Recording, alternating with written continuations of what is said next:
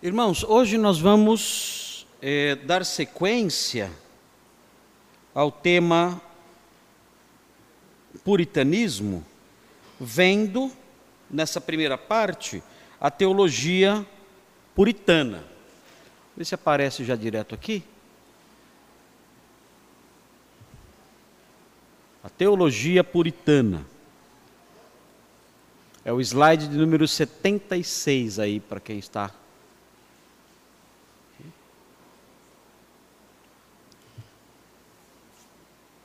Pronto, já apareceu já.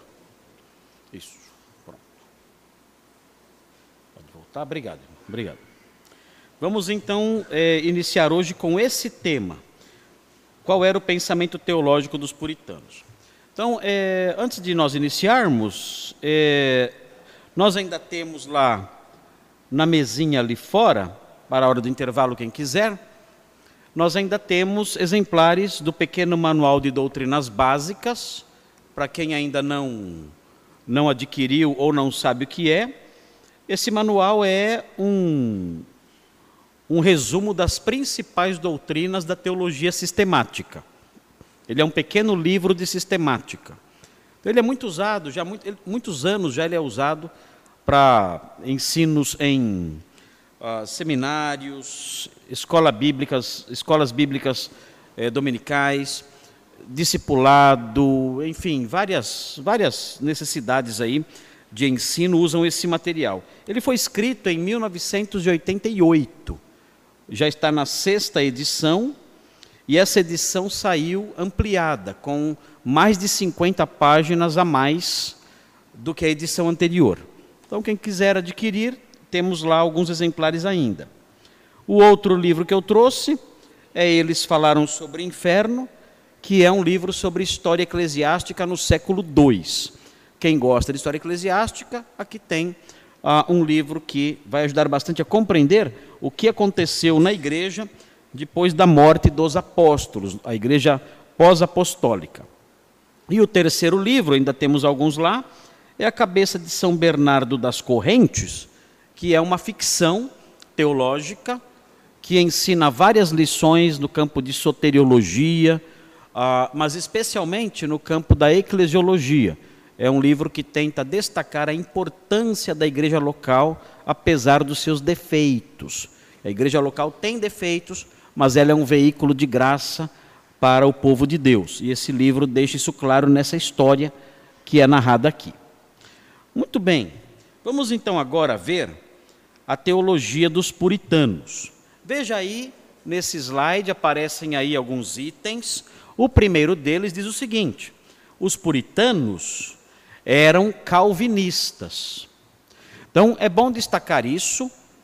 Ah, os puritanos eles abraçavam esse sistema teológico e foram caracterizados por esse sistema teológico. Mesmo os 39 artigos, lá do início, na era elisabetana, eles têm ali uma conotação fortemente calvinista. Então vejam aí, olha, veja as doutrinas que, como calvinistas, eles adotavam. Vocês conhecem essas doutrinas. Eles acolhiam as doutrinas, doutrinas como a soberania absoluta de Deus, que é um, uma, uma doutrina tipicamente calvinista, a depravação total do homem, depravação total do homem, com as implicações disso. Quando falamos da, da, da depravação total do homem, isso significa que o homem não tem livre arbítrio. Esse é um fator importante que distingue a teologia calvinista do arminianismo ou de outras vertentes. A, o homem é tão depravado que a sua vontade está corrompida. Por isso, ele não tem livre arbítrio. Essa, essa é uma das implicações da doutrina da depravação total. Não é que não, não é somente que todas as pessoas são depravadas e pecaram mas que o homem todo é depravado. E isso inclui sua vontade. A sua vontade está maculada e manchada e pende para o mal. Daí a falta de livre arbítrio. Não é que ele não tem vontade, vontade é uma coisa, livre arbítrio é outra coisa. O homem tem vontade, mas a vontade dele está corrompida, maculada e se inclina para o mal. É por isso que dizemos que ele não tem livre arbítrio. E aí, continuando ainda aí nesse, nesse enunciado, a salvação somente pela fé em Cristo, o que ah, é, é, entrava em conflito com a visão romanista da época, a eleição incondicional, esse, essa palavrinha incondicional é muito importante porque é, é dessa palavrinha, nessa palavrinha, que se baseia a convicção da graça. É, eleição incondicional significa que Deus não escolheu a pessoa por mérito dela. Esse é o sentido. Inclusive, é, um dos fatores importantes a se destacar: Deus não escolheu a pessoa porque ele viu que ela creria. Ah, no arminianismo, existe o ensino de que Deus escolheu com base na, na fé prevista. Então não é uma eleição incondicional. É uma eleição que aconteceu porque Deus olhou lá na frente e viu quem creria. E então escolheu a pessoa. Não é eleição incondicional. No calvinismo, não. No calvinismo, a eleição é incondicional. Deus escolheu sem que houvesse razões na pessoa. As razões existem em Deus e elas são secretas. Deus não revela suas razões. Não sabemos porque ele me escolheu e não escolheu Fulano. Não sabemos por que isso aconteceu. A graça dele foi administrada assim e nós não sabemos as razões disso. Essas razões, se é que há, estão guardadas na mente dele. Mas uma coisa sabemos: razão, as razões não estão em mim. Deus não olhou para mim e falou assim: esse homem aí, ele vai crer, será uma bênção, eu vou escolhê-lo agora. Não, ele não fez assim. Quando ele olhou na, lá na frente, ele só viu pecado. Só viu pecado, morte, podridão e perdição. Foi só isso que ele viu. Então, se dependesse de mim, ele jamais me escolheria. Se dependesse da presciência dele, a meu respeito, ele jamais me escolheria. Então, isso é muito forte no puritanismo. A ideia da graça pura. Tudo que nós temos não é meritório. Aliás, a eleição para a salvação é só um é, incondicional. A, salvação, a, a, eleição para a salvação, sendo incondicional, é só um aspecto da, da incondicionalidade. Outros aspectos também são incondicionais. Por que Deus dá riqueza para uma pessoa e não para outra? Ah, porque aquele merece? Não, é graça pura. Por que Deus dá saúde para uma pessoa e para outra não dá? É, é por alguma, é por mérito? Não, é graça pura. Então os puritanos enfatizavam muito isso, a graça pura, autêntica de Deus. Nada é meritório, nada. Nós merecemos só a morte, a punição de Deus, a desgraça eterna. Tudo é pela graça, tudo é incondicional. E a irresistibilidade da graça. O que significa isso? Não é que a pessoa não resiste quando prega todo eleito, quando escuta a pregação, se converte na hora. Não, não é isso. É, a, irresistibilidade da graça significa que o eleito ele não pode resistir à graça para sempre. Ele pode resistir por 10 anos, 20 anos, 30 anos, 40 anos ele pode resistir. Mas ele não pode resisti-la para sempre. Num dado momento, a graça de Deus vai se manifestar de um modo tão doce, tão atraente, quebrando o coração, e, e abrindo os olhos da pessoa que ela não poderá resistir. E ela vai usar sua vontade para ir a Cristo. Deus não vai anular a vontade dela. Deus não vai quebrar a vontade dela e ela vai ser um robô e vai a Cristo como um robô, como uma marionete, como dizem por aí afora. Não. É que Deus se apresentará diante dela de uma forma tão maravilhosa e com uma voz tão doce e de forma tão irresistível que a pessoa vai querer ir. Ela vai dizer: Não, eu quero, eu vou, e vai. Então, essas são as noções calvinistas que marcaram aí a teologia dos puritanos. Eles eram calvinistas. Aliás, isso é importante observar porque eram calvinistas, eram cristãos, como temos visto aqui, cristãos de um testemunho, de uma maturidade simplesmente intocável e de uma ortodoxia intocável. Eles eram crentes realmente exemplares. Não eram perfeitos, tinham lá suas falhas, tanto que uma das brigas de Richard Baxter é que houvesse disciplina na igreja, que faltava disciplina na igreja. Temos também aqui, eu vou apontar para vocês, se o tempo permitir hoje, quero apontar para vocês alguns problemas que havia na época de Richard Sibbs, uh, ele, ele, ele é, mostrando ali no seu livro, uh, não, de Richard Perkins, ele, ele uh, William Perkins, ele mostrando algumas falhas que havia na sua época, na igreja da sua época. Então eles tinham defeitos, tinham problemas, claro que eles tinham. Mas eram crentes ortodoxos. Eram crentes de uma teologia madura, de uma teologia séria, bíblica. Eram crentes que estudavam, se dedicavam ao estudo não só de obras dos, dos, reformadores. É impressionante ver o número de citações dos puritanos, dos pais da igreja, dos teólogos medievais. Eles citam muito esses homens. Eles são pessoas realmente estudiosas que conhecem teologia e têm maturidade capacidade de avaliar e manter ali a doutrina reta, a doutrina ortodoxa. Eu fiquei impressionado algum tempo atrás quando eu vi, acho que foi numa igreja não sei se foi numa Assembleia de Deus que eu vi isso, ah, um estudo sobre seitas e heresias. Estava lá, é, semana para estudos de seitas e heresias. Estava lá, testemunhas de Jeová, Adventismo sétimo dia, Nova Era, Calvinismo. Por quê? Por que isso? Que estupidez é essa? Você fala, meu Deus, eu, eu, eu, o que eles vão estudar aí? essas pessoas são, são, tão, são tão despreparadas, é tão absurdo isso, é um despreparo tão grande, que são capazes de colocar a, a visão reformada, a visão calvinista, entre ali numa lista de seitas e heresias. Ou seja, os puritanos eram todos de uma seita herática. Uh, os presbiterianos, que são defensores de uma ortodoxia sólida, nós sabemos disso, conhecemos. Isso ao longo de séculos. Todos eles são de uma seita herética. Do mesmo nível de testemunhas de Jeová. Então, é, é, absurdo isso. Mas tudo isso é resultado do quê? Da falta de conhecimento histórico e teológico. Então, se alguém conhece a história da igreja e tem contato e, e, e aprende com os puritanos, com os grandes nomes do puritanismo, seria incapaz de olhar para um John Owen de olhar para um Jonathan Edwards, de olhar para um, um Charles Spurgeon, que talvez aí dizem que é o último dos puritanos, de olhar para um George Whitfield e dizer, ah, é um herege de uma seita. Foram os melhores cristãos da, do mundo, da história do mundo. Os melhores cristãos da história do mundo. E você coloca eles lá, elenca eles lá entre os, as seitas heréticas que há por aí. É uma expressão de ignorância que não dá para medir. É o Everest da ignorância. É o, é o suprassumo da ignorância fazer isso. Mas essa ignorância redunda nessas coisas, essas alegações.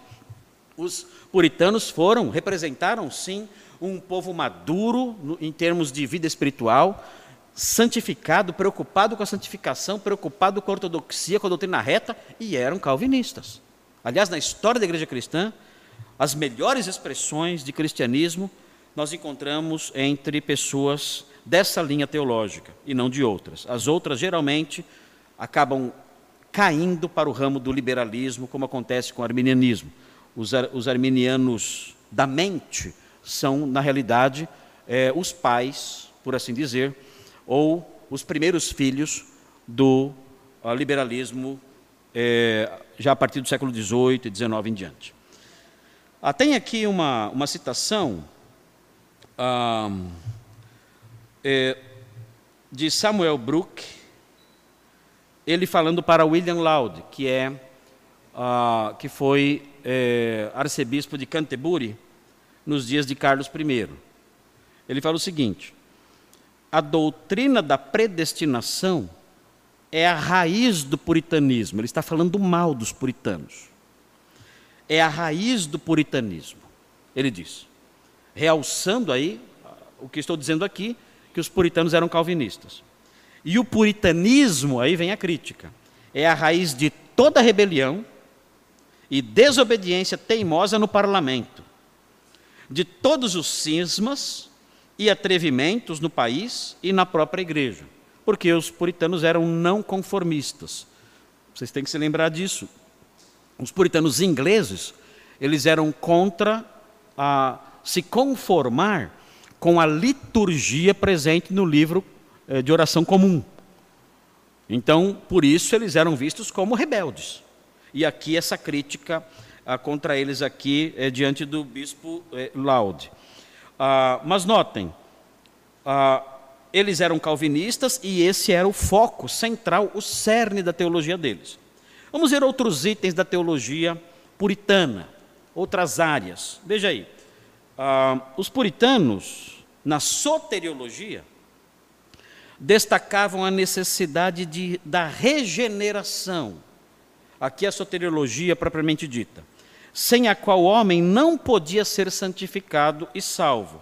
Essa salvação era baseada exclusivamente na cruz de Cristo. Aqui os puritanos se mostram extremamente evangélicos. Evangélicos no sentido puro da palavra. Hoje você fala evangélico, vem tudo na sua cabeça. Né? Aqui estamos falando do evangélico no sentido puro da palavra. Quem é o evangélico? O evangélico é aquele que crê que a salvação é unicamente pela fé em Cristo. Esse é o evangélico. Essa é a marca do evangélico. Hoje em dia, não.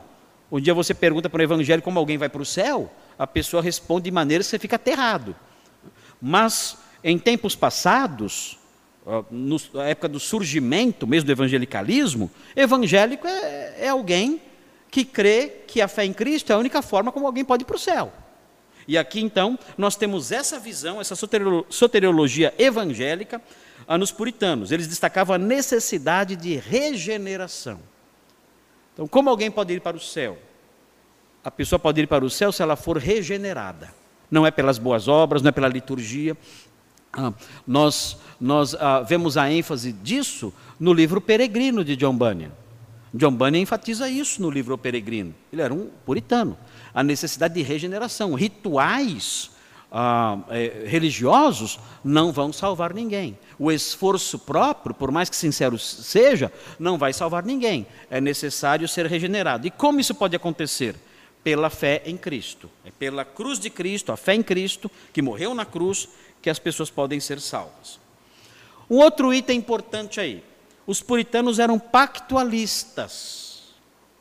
Um, aqui, uh, a ênfase nas alianças. Os puritanos criam uh, que os crentes eram beneficiados pelo pacto da graça. O que, é, o, que é o, o que é o pactualismo? O pactualismo entende que as escrituras, que, que Deus se manifestou ao homem através de dois pactos o pacto das obras e o pacto da graça.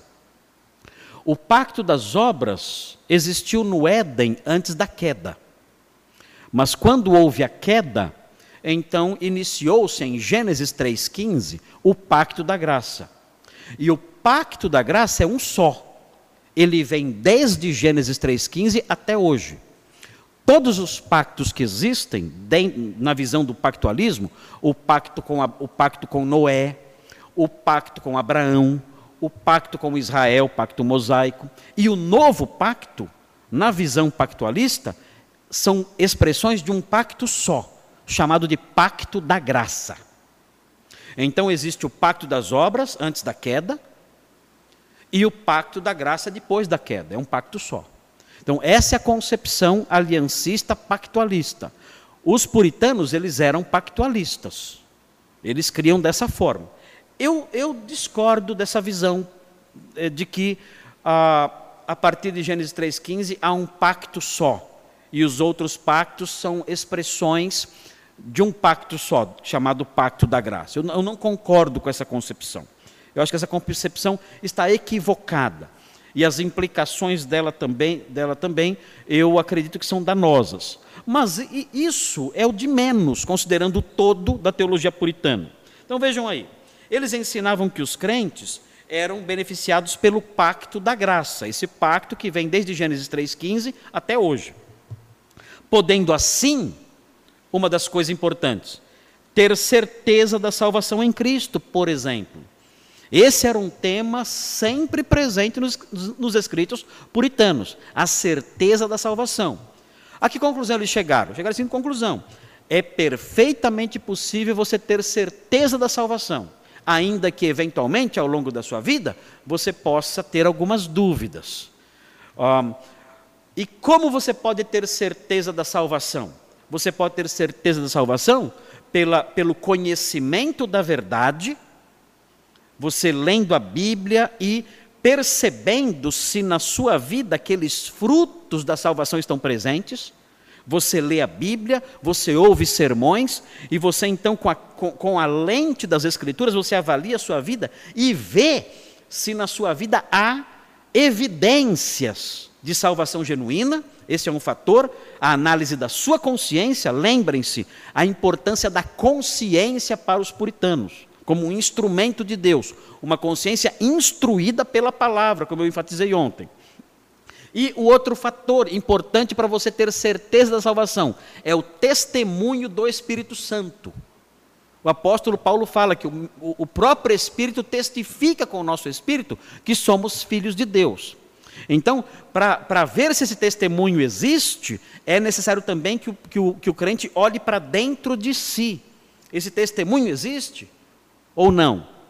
Então, essas coisas são elementos que mostram que o crente pode sim chegar num grau de maturidade e de sensibilidade à voz do Espírito que faça com que ele diga: Eu tenho certeza da minha salvação. Isso é possível sim. Claro, em alguns momentos da vida ele pode ter dúvidas, quando ele peca, quando ele se afasta da verdade, podem surgir dúvidas, mas isso acontece de modo temporário, ele pode crescer de tal modo que adquira a certeza absoluta. Tendo consciência de que ele faz parte do pacto, do pacto da graça, então ele pode ter essa certeza. É um dos fatores.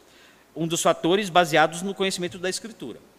Note bem, eles ainda criam que as bênçãos de Israel se aplicavam aos crentes no novo pacto. É uma outra, é uma outra concepção procedente da teologia do pacto. Se há um pacto só, então a, a, a igreja ocupa então aí o lugar de Israel. A igreja é o novo Israel de Deus mais uma vez, eu não concordo com essa concepção. Acho que são duas coisas distintas. Mas os pactualistas, até hoje, os aliancistas, claro, isso não mudou. Eles até hoje dizem, não, a igreja é o novo Israel de Deus. Tem até igreja com esse nome. Igreja Novo Israel de Deus. Não, eu sou a igreja ou é Israel? Não, eu sou a igreja, o novo Israel de Deus. Então, é, é, é a teologia da substituição, o nome disso. É o supersessionismo, como é chamado. O nome dessa, dessa concepção é supersessionismo, é a substituição. A igreja substituiu Israel ah, como beneficiária das bênçãos de Deus e como responsável por cumprir uma missão no mundo. Então, Israel agora deu lugar para a igreja. É muito usado o texto de Romanos 11: os ramos foram cortados e, e nós fomos enxertados. Então houve essa substituição usam esse texto, a meu ver erradamente, para afirmar isso. Ah, eles criam assim que as bênçãos de Israel se aplicavam aos crentes do Novo Testamento. Essa é uma das razões pelas quais vem o batismo infantil, por exemplo. Claro que não, nem todos os puritanos batizavam crianças.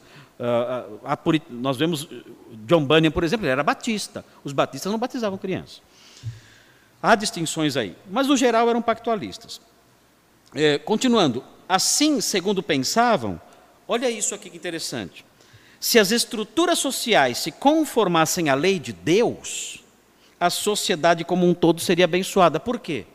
Porque Deus disse isso para Israel: se vocês me obedecerem, vocês vão ficar ricos, e não haverá doenças, e eu vou visitar a sua casa, e a sua vinha vai produzir, e o seu rebanho vai se reproduzir, e a sua esposa vai ter muitos filhos, e você vai emprestar e não vai tomar emprestado e você será cabeça e não cauda.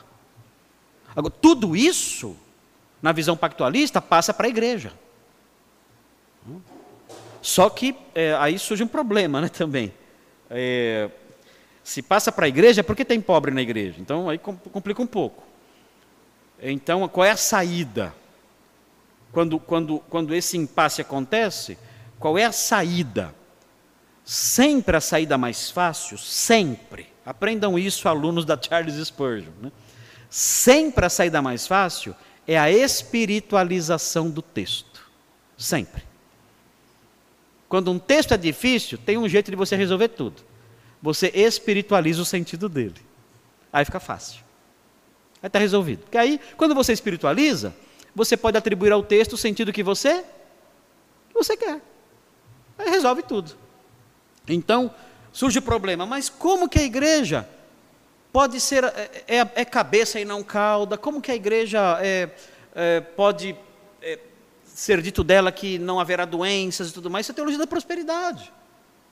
Então a resposta é a seguinte: não, a igreja participa de todas essas bênçãos de forma espiritual. Aí você mata o texto e resolve o problema, tudo bem. Você resolveu o problema, mas você matou o texto, tudo bem, bola para frente. Né? É um problema que eu vejo aí. Mas os puritanos pensavam em termos de nação, não em termos exclusivamente de igreja. Né? Ah, eles pensavam em termos de nação. Se a nação, se a Inglaterra, se aqui, a nossa colônia aqui, americana, obedecer à lei de Deus, essa nação vai prosperar. Ela vai ser abençoada por Deus. Deus vai sarar a terra. E visitar a terra com, com, com bênçãos aí sem medida. Porque nós somos o novo Israel. E essas promessas são para nós, para, a nossa nação. Ah, e mais, note bem, assim como Israel deveria fazer, Veja o finalzinho da frase. Isso devia ser transmitido ao mundo todo. Você vê entre parênteses a expressão destino manifesto. O que é o destino manifesto? Essa expressão não é puritana. Os puritanos não inventaram essa expressão. Essa expressão é do século XIX. Ela não, não aparece na época dos puritanos. Mas o que ela significa? Significa o seguinte: ah, os Estados Unidos são a nação eleita, que tem um propósito de levar a cultura cristã aos povos do mundo todo. Ela, os Estados Unidos é, têm o dever, têm a missão, Deus os escolheu para se espalharem pelo mundo e levar a sua cultura, como uma cultura cristianizada e abençoada, a todas as nações. As outras nações vão abrir mão da sua cultura para que a cultura americana seja implantada ali, porque essa cultura americana é uma cultura cristianizada, e sendo uma cultura cristianizada, é dever dos Estados Unidos, como instrumento de Deus, eleito de Deus, implantar essa sua cultura no mundo todo. Então, uh, isso aconteceu mais tarde, isso aconteceu, nós vemos aí, é, talvez até o movimento missionário procedente dos Estados Unidos com esse objetivo cristianizar os países, mas não só cristianizá-los, mas também americanizá-los. É índio de terno e gravata. É a cultura americana sendo levada ao mundo todo ah, como expressão dessa ideia, o destino manifesto. O destino manifesto, que é a expressão cunhada no século XIX, tem a sua raiz no puritanismo. Os puritanos pensaram: nós somos o novo Israel, nós temos uma missão mundial a missão mundial de ser um instrumento, um instrumento eleito de Deus, para levar o evangelho ao mundo todo. Quebrar as culturas pagãs, destruir essas culturas pagãs, destruir, não, não pela violência, mas, mas acabar com essas culturas paganizadas e fazer com que o mundo todo seja cristianizado como nós somos. Muito bem, eles eram então pactualistas e você encontra o pactualismo hoje, especialmente entre os presbiterianos da IPB, você encontra o pactualismo, nomes no Brasil de pactualistas. Augustus Nicodemos é um pactualista. Hernandes Dias Lopes é um pactualista. Franklin Ferreira também é um pactualista. São teólogos de peso, são bons teólogos, estudiosos da palavra, que são pactualistas. Um, e tem aí, é, são herdeiros dessa visão dos puritanos. E, são, e eles não rompem com, não são hereges, não estou, não estou dizendo que são hereges, por favor. Hein? Eles não são hereges. Eles têm uma concepção teológica, uma chave hermenêutica, que é o, o pactualismo é também uma chave hermenêutica, uma forma de leitura da Bíblia, que eu, eu considero equivocada. Eu creio que nesse campo, nesse, eu fecho com eles em tudo. Eu, eu dou nota 9 para a teologia deles. Só não dou 10 por causa disso aqui. Não dou 10. Não dou 10 por causa disso aqui. Não acredito no aliancismo, nessa concepção pactualista. Eu acho que tem falhas, que eu acho que são sanáveis. Mas o formato como, ela se, como se apresenta, uh, não creio que, que faça, que trate com honestidade, com, com correção o texto bíblico. Acho que é uma abordagem equivocada nesse aspecto aqui. Mas isso não significa heresia. Hoje em dia essa palavra é usada à torta e à direita por gente que nunca estudou teologia. Então se discorda de mim é herege. Se comete um erro teológico é herege. Isso, isso é, é, o uso do vocabulário hoje em dia é assustador, como as pessoas não medem as palavras. Não medem.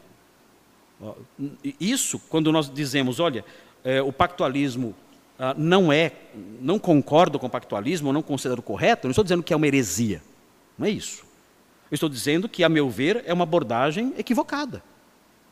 Da Bíblia, é uma, é uma lente hermenêutica que conduz a erros, alguns erros, não todos os erros, mas alguns erros. É isso que estou dizendo. Mas esses homens que eu mencionei o nome agora aqui são ortodoxos. A, teologia deles é uma teologia reta, uma teologia ortodoxa, são homens de Deus, são zelosos pela verdade, são pregadores, são, eu, eu os conheço há anos, há muitos anos já, uh, foram já pregar na minha igreja e sabemos quem somos é, e partilhamos das mesmas, das, mesmas, das mesmas ideias, mas nesse aspecto aqui eu creio que uh, eles estão equivocados. Assim como eu creio que os puritanos estavam equivocados nesse aspecto também. Mas essa, essa era a teologia deles decorrente, certamente, da teologia holandesa do século, do comecinho do século XVII. Ah, sem dúvida está muito presente isso lá. O pactualismo ele nasce, o pactualismo nasce no século XVII. Ele não, não existia antes. Tem gente que fala que os pais da igreja eram pactualistas. Isso não é verdade. Seria um anacronismo. O pactualismo ele nasce no século XVII. Ah, não dá, não dá nem para dizer que Calvino era pactualista. Seria um exagero fazer isso pactualista, o pactualismo ele surge a partir do desejo de, de fazer com que o homem participe um pouco mais das, das ações de Deus nos seus atos salvíficos. Porque a ênfase muito grande na predestinação parecia anular o homem. No pactualismo, o homem se faz mais presente. Então parece que foi uma reação a essa anulação do ser humano uh, dentro de um calvinismo muito rígido, é, presente na Holanda. Um, é, tentaram talvez humanizar um pouco mais esses aspectos aí das relações de Deus com o homem. Uh, e aí surgiu então o pactualismo, o aliancismo. Mas se eu falar isso para eles, eu sou. Eles correm atrás de mim durante um ano sem parar. Mas é isso mesmo. Foi isso mesmo. Muito bem. Seguindo em frente aqui. Veja aí o próximo item. Os, os puritanos ensinavam uma antropologia pessimista otimista. Veja o que significa isso. O que, é, o que é uma antropologia pessimista otimista? É simples, está aí. Para os puritanos, o ser humano era totalmente depravado por causa do pecado, precisando da graça de Deus para ser transformado. Até aqui, tudo bem. Agora, note, veja aí o aspecto otimista. Esse é o lado pessimista.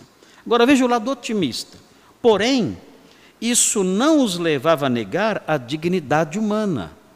É importante, em teologia, nós, pastores, estudiosos, temos que sempre levar em conta esse, essas tensões. A teologia é feita disso, de tensões. Uma delas é esta aqui. O homem é bom ou o homem é mau? O homem é digno ou o homem é indigno? Na Bíblia, nós aprendemos as duas coisas. As duas coisas convivem numa tensão que não pode ser dissolvida. Se você, se você tentar dissolver essa tensão, você deixa de ser bíblico. É como o debate, voltando para o calvinismo, é como o debate responsabilidade humana e soberania de Deus. Isso está em tensão o tempo todo na Bíblia. É assim. Se você tentar dissolver essa tensão, você deixa de ser bíblico. Porque na Bíblia essa tensão existe. Se você quiser ser bíblico, você tem que manter a tensão constantemente, o tempo todo, a vida inteira. Você que é seminarista tem que aprender a conviver com isso até o fim dos seus dias. Porque na Bíblia é assim. Há essa tensão. O que é verdade? A soberania de Deus ou a responsabilidade humana? As duas coisas são verdade. E essa tensão não se dilui, essa tensão não se dissolve. Ela permanece até o. A, a, a, em todas as páginas da Bíblia estão lá, de capa a capa. Então, se você fala assim, não, é, eu não creio na soberania de Deus, eu creio na responsabilidade humana, você tira um lado da tensão. Você resolveu a tensão. Você resolveu a tensão, você tirou um lado, se aliviou um lado, a tensão não existe mais. mas você não é mais bíblico. Você não é mais bíblico. Aí você tira outro lado, não. Eu creio na soberania de Deus, não creio na responsabilidade humana. Tirou esse lado. Aliviou a tensão, a tensão não existe mais. Legal, parabéns. Vai dormir bem agora. Só que você não é mais bíblico. Porque a Bíblia mostra o quê? A tensão. A tensão tem que existir. E você tem que conviver com ela. Qual é o teólogo fraco? Qual é o teólogo de Facebook? É o teólogo que alivia um dos lados. É o teólogo que tira um lado. O que tira um lado deixa de ser bíblico. Tem que existir os dois. Aqui o que nós temos é uma tensão também. O homem é digno ou é indigno? O homem é precioso ou não vale nada? É mais uma tensão teológica. É mais um, um, um ponto em que nós nos deparamos com uma aparente contradição. A Bíblia diz as duas coisas. O homem é, não, o homem é morto, o homem não vale nada, o homem é sujo, o homem é depravado, o homem é desprezível, e ao mesmo tempo o homem é digno, o homem tem que ser respeitado, o homem é coroado de glória e de honra. As duas coisas são verdade na Bíblia. E eu tenho que caminhar sobre as duas coisas. Quando eu vou conversar com alguém, eu tenho que lembrar disso. Se eu pensar, ah, ele é digno de honra e de glória, eu vou abraçar com toda a força. Se eu disser, ah, ele é, ele é morto, depravado, sujo, eu vou me afastar. Agora, se eu adotar atenção, eu vou fazer assim só. Né? Tá bom. Já tá bom. Eu não me afastei e nem apertei muito. Né? Assim tá bom. Assim tá bom. Tá jóia. Manter o equilíbrio. Então veja. Não entendi. Ah, ainda não saiu daqui do. Não, peraí, deixa eu ver. Acho que apertei errado aqui, é isso?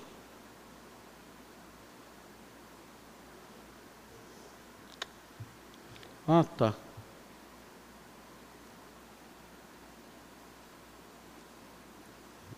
Mas não está batendo aqui na. Deixa eu ver. Soteriologia. E logo em seguida, criação, não foi. Ah, tá.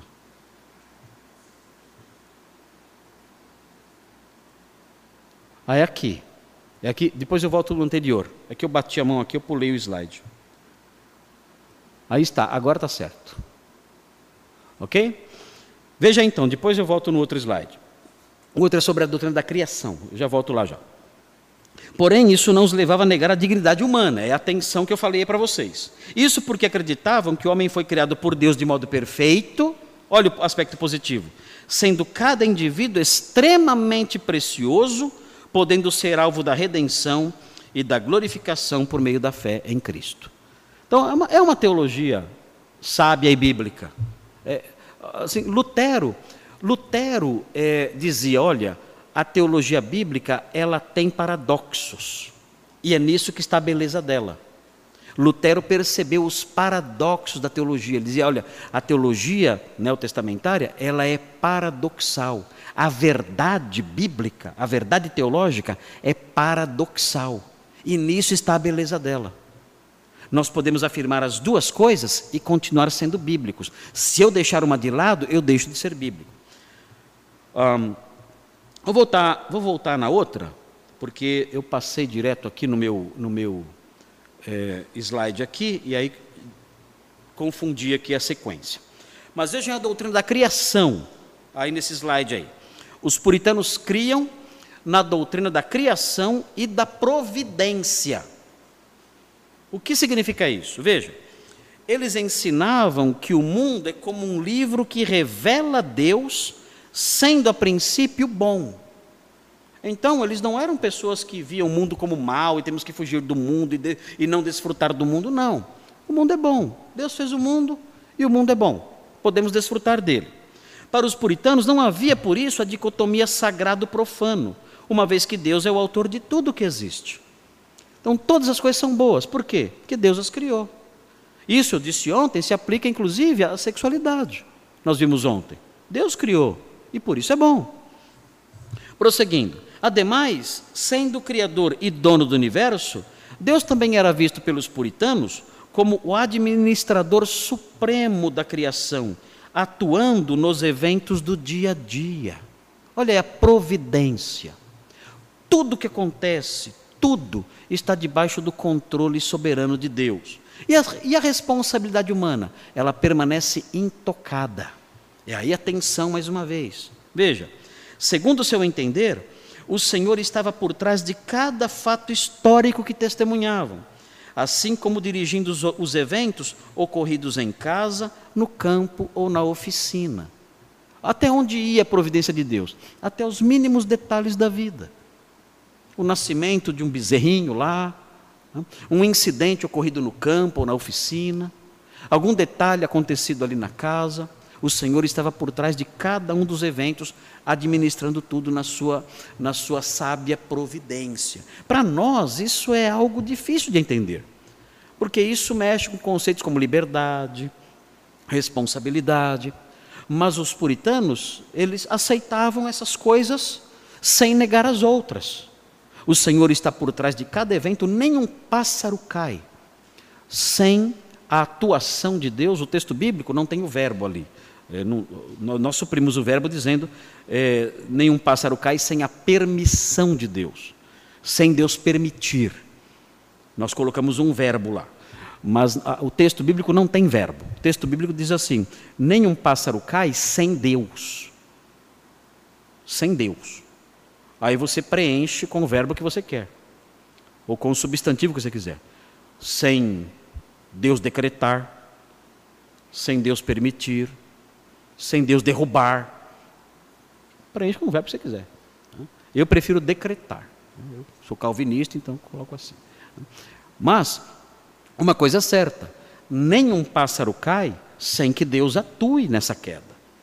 Cada detalhe está debaixo do seu controle. E os puritanos criam assim: tudo que acontece está debaixo da orientação, da direção uh, e do decreto de Deus.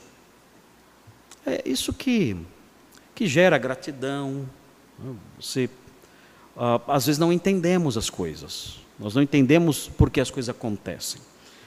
E ah, uma das coisas que, que nós aprendemos na Bíblia é que Deus nem sempre responde por que as coisas acontecem. E nem promete que vai responder. O crente maduro, ele aceita essas coisas, sabendo que nem sempre Deus dá os motivos de agir deste ou daquele outro modo. Ah, Jó nunca soube por que ele passou por tudo aquilo. Nunca soube. Nós sabemos porque nós lemos os primeiros capítulos. Ele não leu. Ele não leu. Nós lemos. Então, ah, quando Jó questionou, e ficou bravo, Deus se manifestou a ele e disse: Onde você estava quando eu lancei os fundamentos da terra? Em outras palavras, o que você sabe das coisas? Eu não sabe nada. Você quer me questionar? Quer questionar o que eu faço? E, e Deus não explicou para ele. Deus não falou para ele: Não, você não sabe. É que eu estava um dia aqui sossegado, veio o diabo, começou acusar você, e eu, aí eu tive que fazer isso. Deus não deu explicações. Ele não fez isso. Então, o que nós aprendemos na Bíblia é que Deus realiza esses atos todos na sua providência, coisas que nós não entendemos, e Ele não se obriga a explicar. O que Ele faz, o que Ele promete fazer, é dar forças. Isso Ele faz. Ele promete dar forças para que nós caminhemos. Isso Ele promete. Ele não promete explicações. Ele promete força. Veja aí a parte finalzinha desse slide.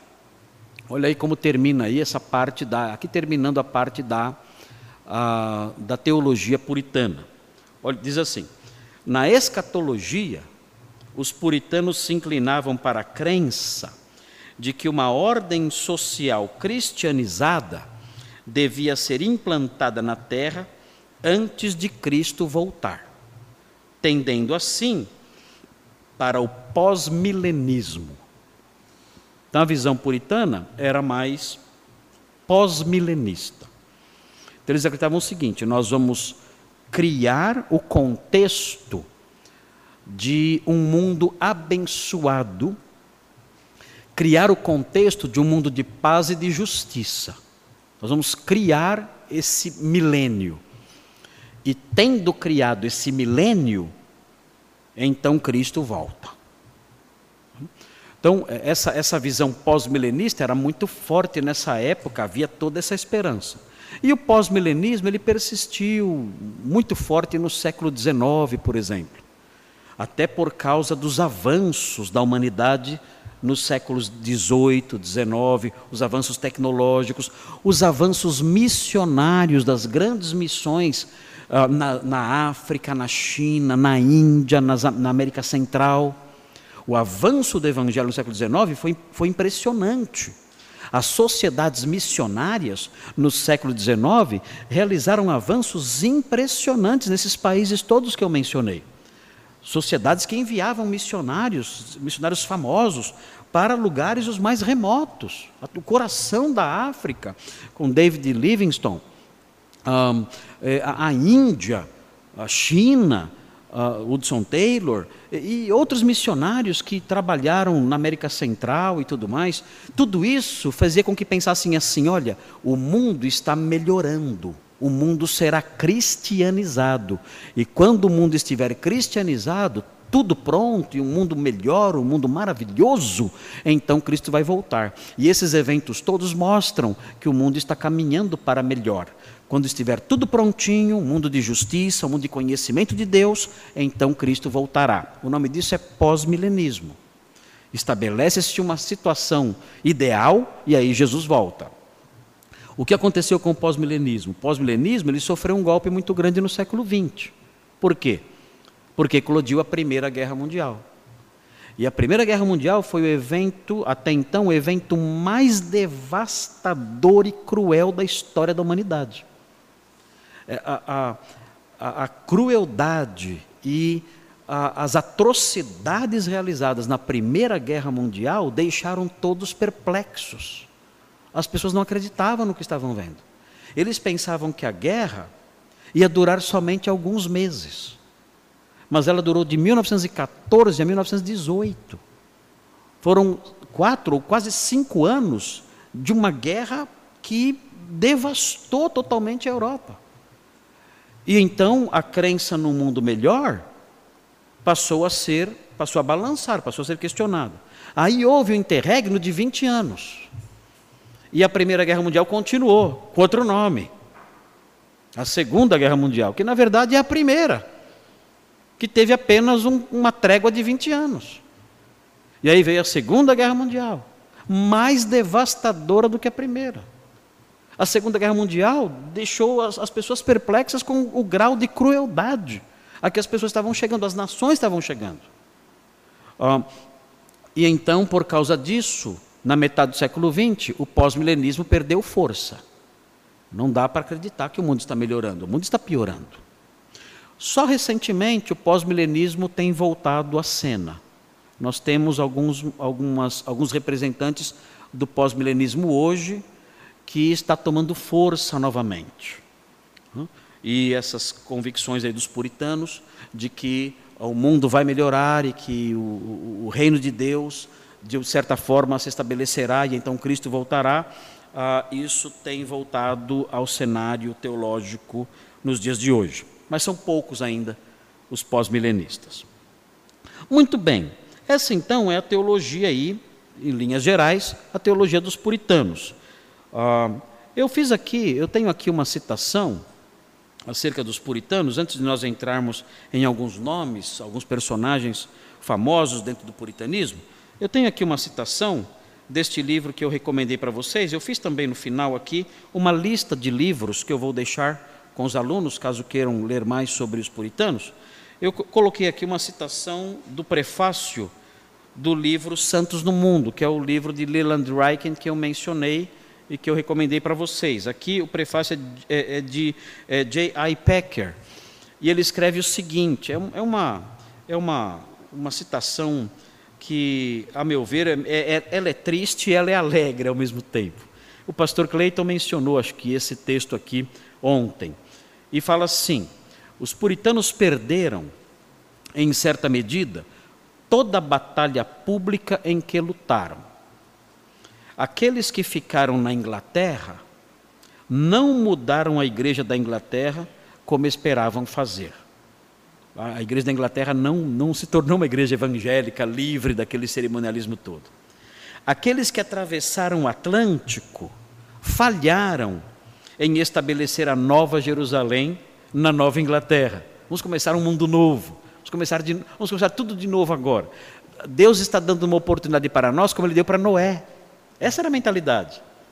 Deus está dando uma oportunidade de recomeço, como Ele deu para Noé. Vamos aproveitar. Vejam, eles falharam nisso. Falharam em estabelecer a Nova Jerusalém na Nova Inglaterra. Mas a vitória moral e espiritual que os puritanos conquistaram, isso que é interessante notar. Ah, permanecendo dóceis, pacíficos, pacientes, obedientes e esperançosos, sob contínuas e aparentemente intoleráveis pressões e frustrações, dão-lhes lugar de honra, de alta honra, no rol da fama dos crentes, onde Hebreus 11 é a primeira galeria. De fato, é, é importante notar isso. É, eu li isso aqui ah, e tendo também lido outras obras aí dos puritanos é, e conhecendo a história deles, eu achei isso talvez a lição principal para os crentes da nossa geração. Porque a história dos puritanos nos mostra um conceito diferente, um conceito diferente de vitória. Eu fiz um resuminho aqui, uh, que talvez ajude a entender o que eu quero dizer. A experiência dos puritanos convida-nos a construir um novo conceito de vitória cristã. Um, nós pensamos que o cristianismo é vitorioso se nós conquistarmos fortaleza para Cristo. Vamos conquistar fortaleza para Cristo. Vamos conquistar o Ceará para Cristo. Vamos conquistar o Brasil para Cristo. Isso seria maravilhoso, não há dúvida disso. Mas nenhuma geração antes de nós conseguiu. Nenhuma. Hum? Crentes melhores do que nós do passado aqui no Brasil, não conseguiram conquistar fortaleza para Cristo. No meu estado, gerações de cristãos bem mais comprometidos, comprometidas com o Senhor do que esta geração, não conseguiram ganhar o estado de São Paulo e nem a cidade de São Paulo para Cristo. Eles falharam. Eles foram perdedores. Os ancestrais espirituais de vocês aqui em Fortaleza por não terem conseguido conquistar fortaleza para Cristo, foram falhos? Foram perdedores? Aqueles pastores que saíram no lombo de burro evangelizar o sertão aqui no Ceará? Eles falharam? Eles, eles são perdedores? Talvez tenhamos que olhar para a experiência dos puritanos e construir um novo conceito de vitória cristã. E é, esse novo conceito, eu, eu, eu proponho aqui para vocês, na sequência, é assim: para o crente, ser vitorioso não é mudar o mundo. Isso aqui é, foi um, um chacoalhãozinho na minha, uh, no meu coração, isso aqui. Né? Chacoalhou isso aqui. Para o crente, ser vitorioso não é mudar o mundo, mas sim não deixar-se mudar por ele. Isso é ser vitorioso. Não é mudar o mundo, mas é não deixar que o mundo mude você. Isso é ser vitorioso. E nesse aspecto, os ancestrais espirituais de vocês aqui em Fortaleza foram vitoriosos. Nesse aspecto, os meus ancestrais espirituais lá em São Paulo, as gerações anteriores de crentes, foram vitoriosos. Eles não deixaram que o mundo os mudasse. Eles não mudaram o mundo, mas não deixaram que o mundo os mudasse. Eu coloquei aqui 1 João 5, 4 e 5. Esta é a vitória que vence o mundo. Quem é que vence o mundo? Senão aquele que crê que Jesus é o Filho de Deus. Esta é a vitória que vence o mundo, a nossa fé. Interessante isso. Eu venço o mundo abraçando a fé cristã, não me deixando levar por esse mundo.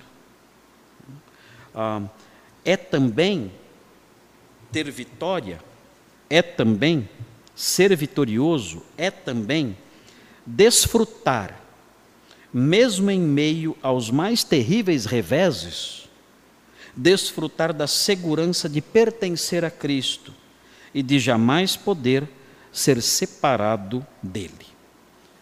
Como eu sou vitorioso?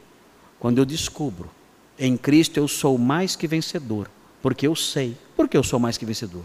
Porque eu sei que nem morte, nem vida, nem anjos, nem principados, nem potestades, nem coisa do presente, nem coisa do porvir, nem altura, nem profundidade, nem qualquer outra criatura poderá separar-me do amor de Deus que está em Cristo Jesus, nosso Senhor. Por isso, eu sou mais que vencedor. Eu tenho segurança em Cristo, enfrentando todos os revés da vida. Eu tenho segurança e isso me torna vencedor. Quem é então crente vencedor? É aquele que não se deixa influenciar pelo mundo e que descansa na segurança que Cristo lhe dá. Isso é vitória. Não é mudar o mundo. É descansar e não se deixar levar. Muito bem, muito bem. Vamos então mais um pouquinho aí. Ah, essa é a nossa penúltima aula, né? Amanhã nós vamos terminar o nosso tempo aqui. Veja aí alguns puritanos de destaque. Vamos conhecer alguns personagens aí da história do puritanismo. O primeiro deles que aparece aí, ah, tem William Perkins, bem antiguinho, né? Pertenceu mais ao século XVI do que ao século XVII, morrendo em 1602. É um, dos homens que, que lança a semente do puritanismo. Temos também Richard Sibbes, não era muito conhecido, depois é, passou a ser mais conhecido uns, é, posteriormente, ah, mas é um personagem interessante de se, de se conhecer também, Richard Sibbes. Ah, John Owen, é bastante conhecido John Owen, ah, que pertence aí a quase, abrange quase todo o período aí do século XVII. Richard Baxter, que vem agora aí, pastorzão, Richard Baxter. John Owen é um grande teólogo, Richard Baxter um grande pastor. Um, John Bunyan é bem conhecido também por causa do livro que ele escreveu, Peregrino. Nós vamos conhecer melhor John Bunyan. E, por último, Jonathan Edwards. Aí já no século XVIII, Jonathan Edwards.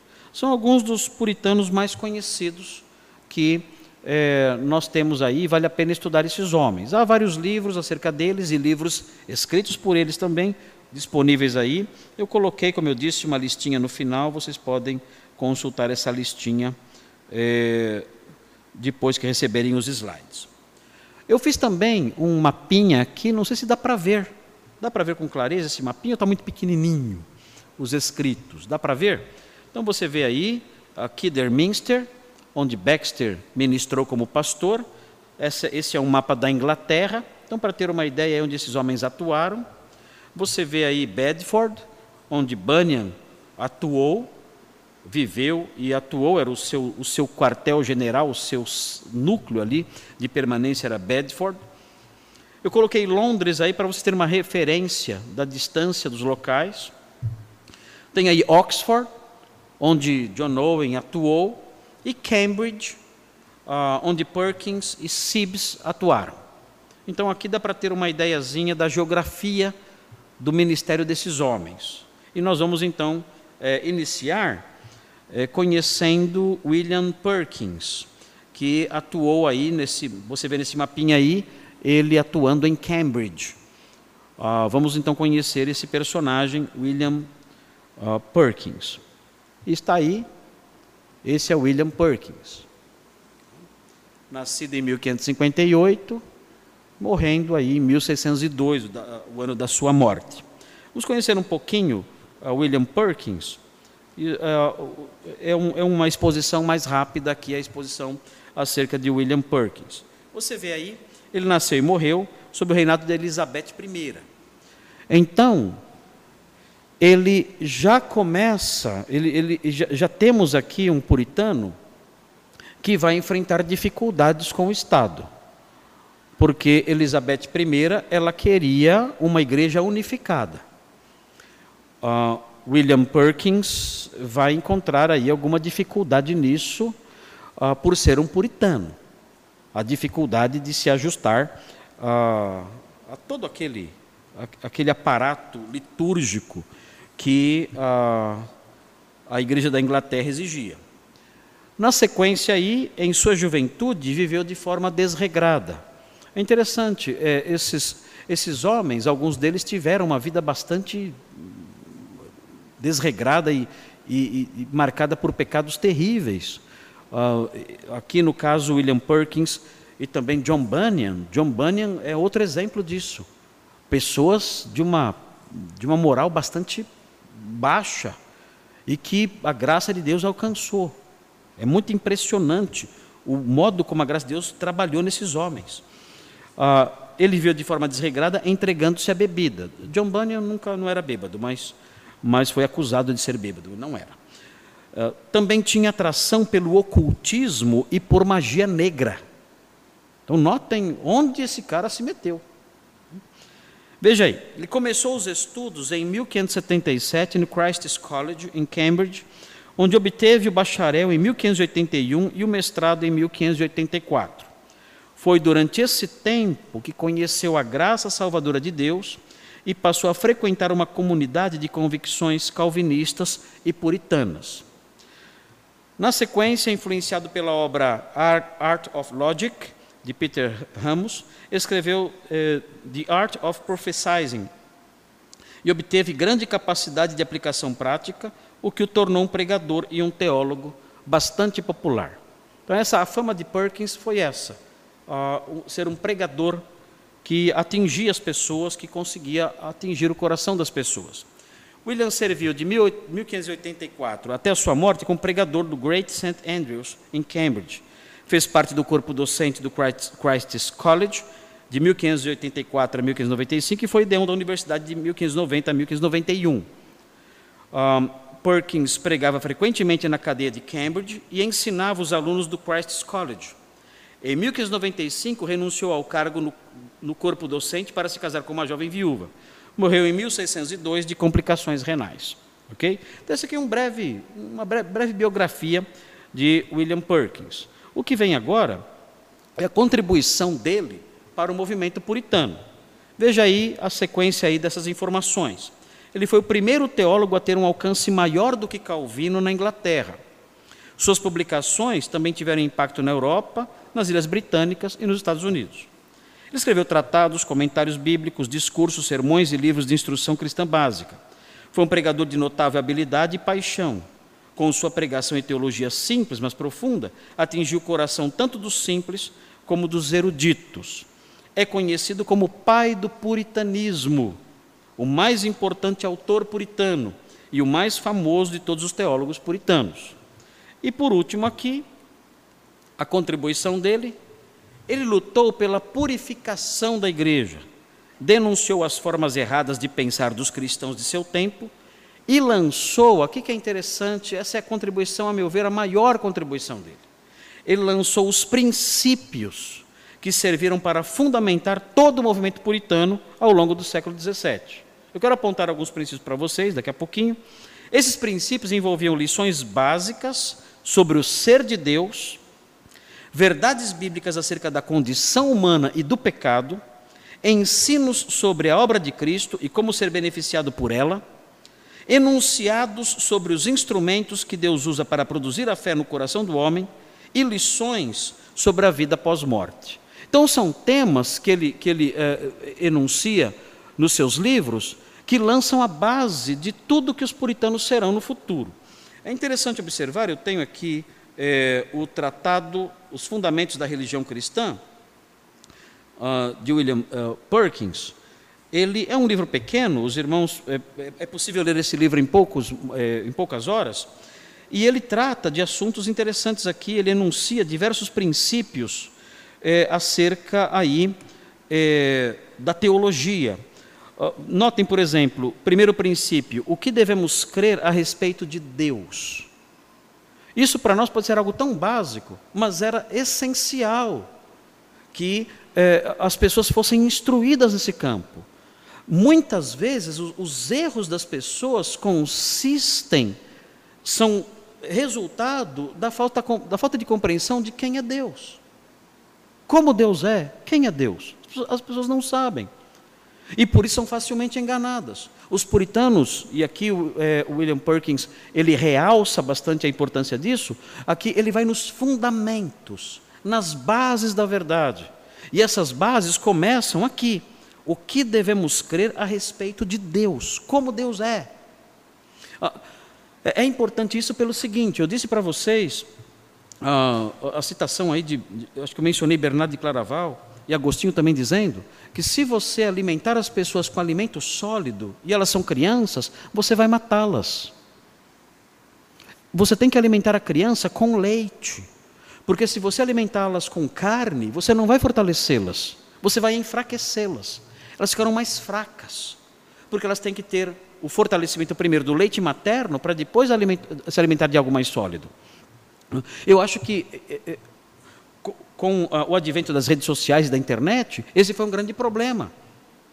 Porque muitas pessoas imaturas começaram a ter contato com alimento sólido. E o resultado foi desastroso. Nós percebemos isso. Nós percebemos pessoas tendo contato com doutrinas profundas, doutrinas da graça, doutrinas do calvinismo, que são doutrinas profundas, pessoas tendo contato com isso, lendo sobre isso, tendo conhecimento disso, sem terem passado por um tempo de alimentação infantil, sem estudarem, por exemplo, o que devemos crer a respeito de Deus. Elas na internet já tiveram contato direto com doutrinas como a eleição incondicional, a, a, a expiação limitada. E essas pessoas não tinham noções nem de quem Deus é. E qual foi o resultado? Começaram a blasfemar, atacar essas doutrinas como absurdas. Porque na cabeça delas, Deus é só um homem grandão. É isso. É verdade. Na cabeça de muita gente, Deus é só um homem grandão. Só isso. Então ele é igual a mim, só que ele é maior. Ele é mais inteligente e mais forte. Só isso. Na cabeça de muitos evangélicos é isso. Deus é um homem aumentado. Então, qualquer coisa que não se encaixa na minha lógica humana, não pode se encaixar em Deus.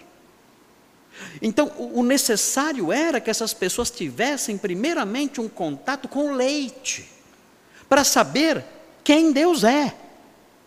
E então, sabendo quem Deus é, receberem preparo para no futuro comerem carne. Mas não, a internet deu carne para eles, eram bebês. E se enfraqueceram, começaram a blasfemar, atacar, dizer que calvinismo é, é heresia igual ao testemunho de Jeová.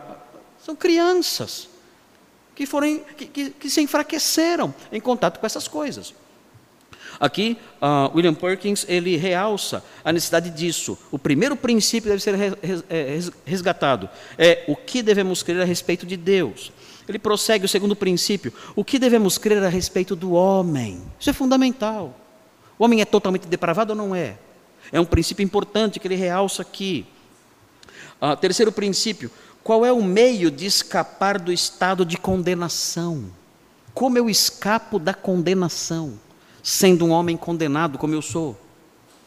Como eu escapo disso? As pessoas tinham, têm que aprender esses elementos básicos que não sabem. Pergunte para, pergunte para os crentes hoje em dia: como eu faço para ir para o céu? Eles não sabem. Eles não sabem. Você duvida? Você duvida? Pergunte. Eles não sabem. Eu conversei com um pastor pentecostal em Brasília faz pouco tempo. E eu achei estranhas as ideias dele. E eu falei assim para ele, pastor, eh, me evangelize. Eu estava contando isso para os irmãos lá fora. Pastor, me evangelize. Eu sou um incrédulo, me evangelize. Faça de conta que eu sou incrédulo, eu quero que você me evangelize. Você evangelizar você? Eu falei, é isso. Eu quero ver como que é. Como é que o senhor faz? Pode começar. Ele falou, ah, é difícil. É difícil não, o senhor é pastor, me evangelize. Ele disse assim para mim, o Senhor é contigo, varão. Eu falei, ok. Legal. Obrigado. Gostoso saber disso. Mas não acabou, não, né? Tem mais alguma coisa para o me dizer. Pastor, hein? Pastor. Ele prosseguiu.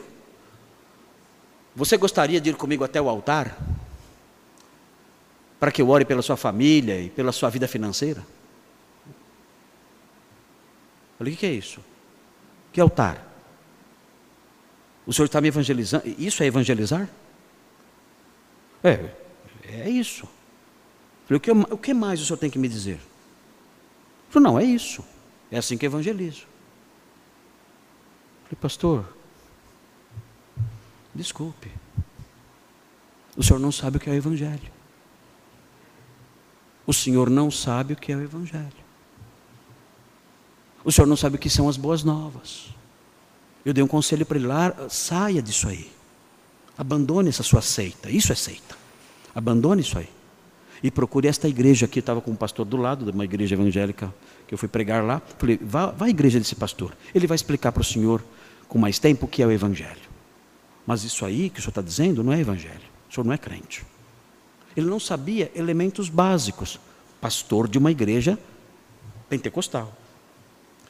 São, é, ele menciona aqui o quarto princípio, como nos tornamos participantes de Cristo e seus benefícios. Ele realça isso.